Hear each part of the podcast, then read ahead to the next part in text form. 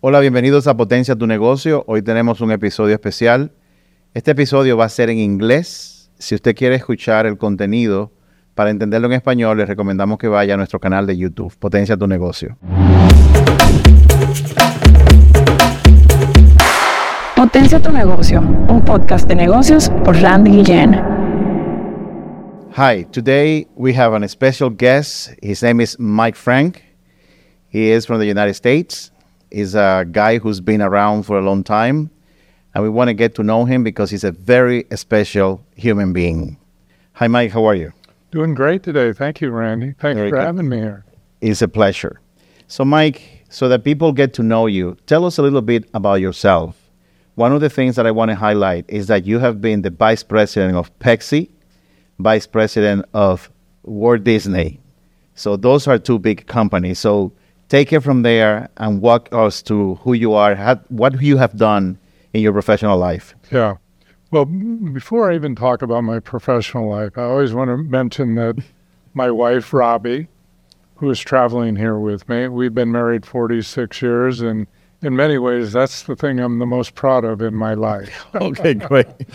But Good to uh, know. Yeah. So um, actually, my career really got launched uh, with a company called General Mills. General Mills. in Minneapolis, and um, I worked in Minneapolis in the corporate headquarters, and then I ended up in New York City. Wow, what were you doing in New York City? Well, General Mills back during those days owned a company that many people are familiar with. It's got the little alligator on the uh, Mm, Lacoste. on Lacoste. So we own them, and I worked in um, New York City in the garment district on Fashion Avenue for Lacoste.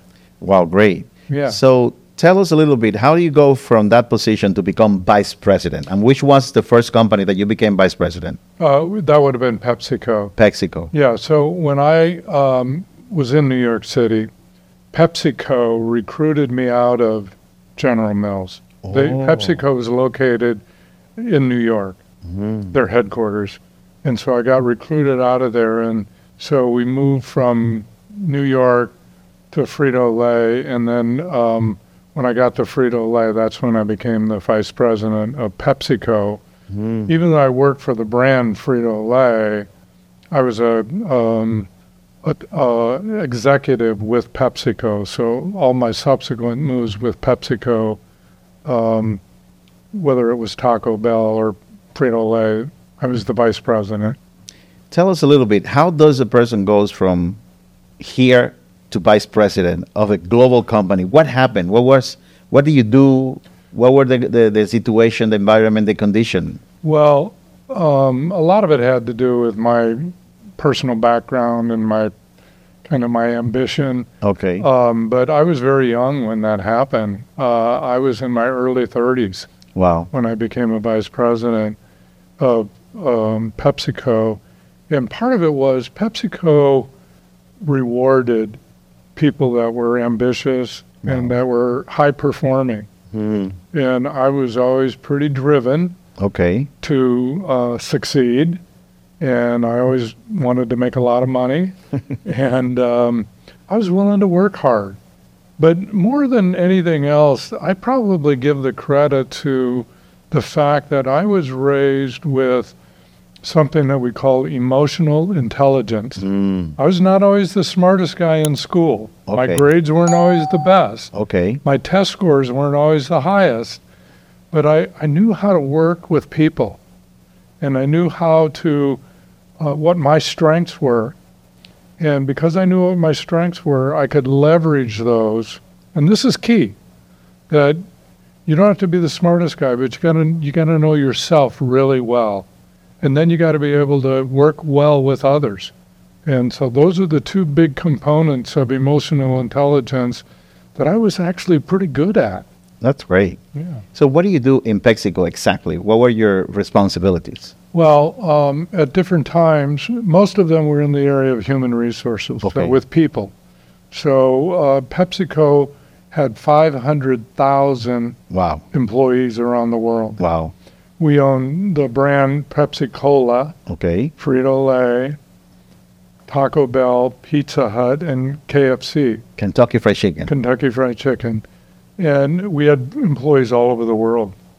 But because we had so many employees, one of the things that uh, I was tasked with was to always be on the lookout for leaders that could lead parts of our business. So I would identify who these leaders might be, we'd develop them, put them in the right situation, and then I was also responsible for their care and feeding, so to speak, meaning I put them through further education or I put them, I I was responsible for their compensation programs, Wow. um, who got promoted, who didn't get promoted.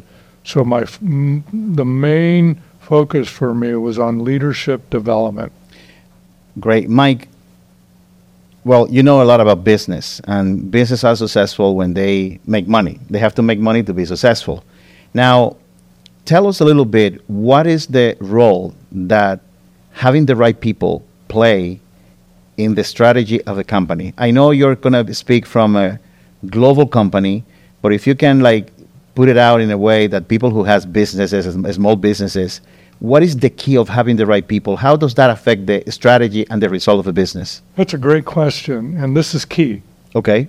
Um, you can have an A plus strategy, meaning you you know you put a lot of time and energy and money into developing a strategy, but if you have C players, What is a C player?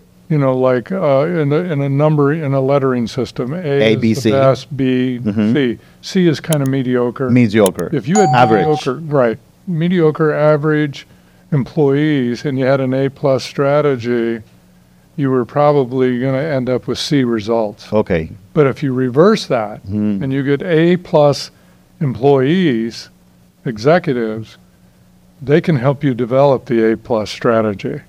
How can we get A plus people? What would you suggest based on your experience? Well, in that situation, we, we had a very aggressive compensation program. Okay, compensation is important. Very important, and culture too. And What do you mean by culture? well, culture is kind of like if you're thinking about like a um, a garden, Okay. you know, that you might have at your home. There's the dirt in the ground.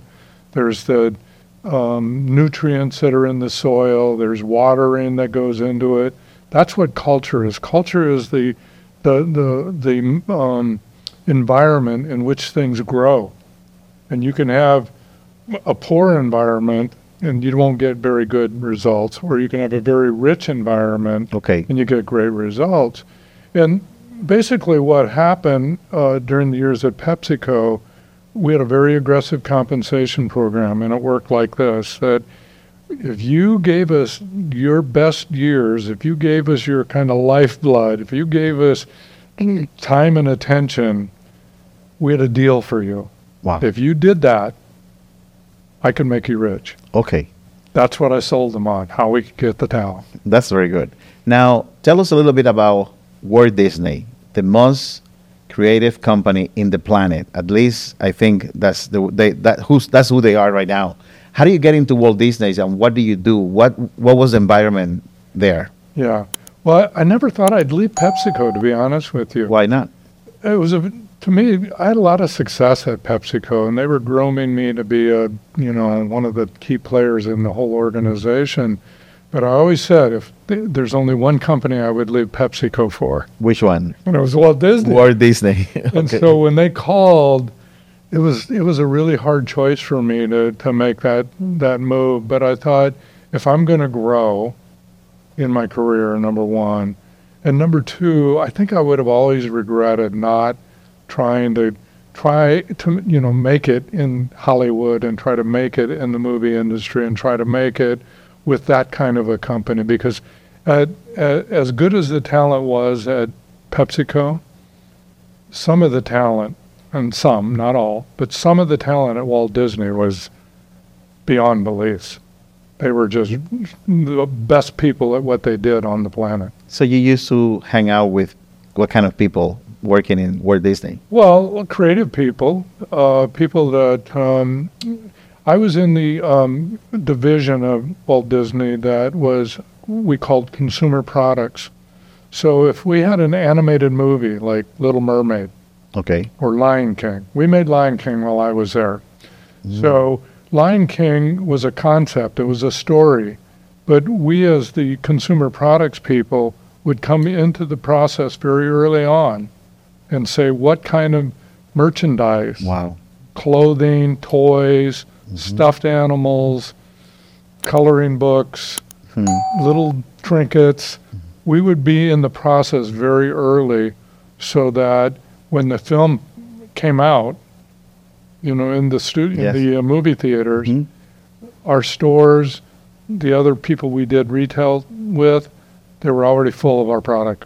Hmm. So it was very, it was a, a symbiotic, hand in hand relationship between the movie makers and the people who, you know, manufactured all the toys and all the merchandise, which was a big business, was a huge business for Walt Disney.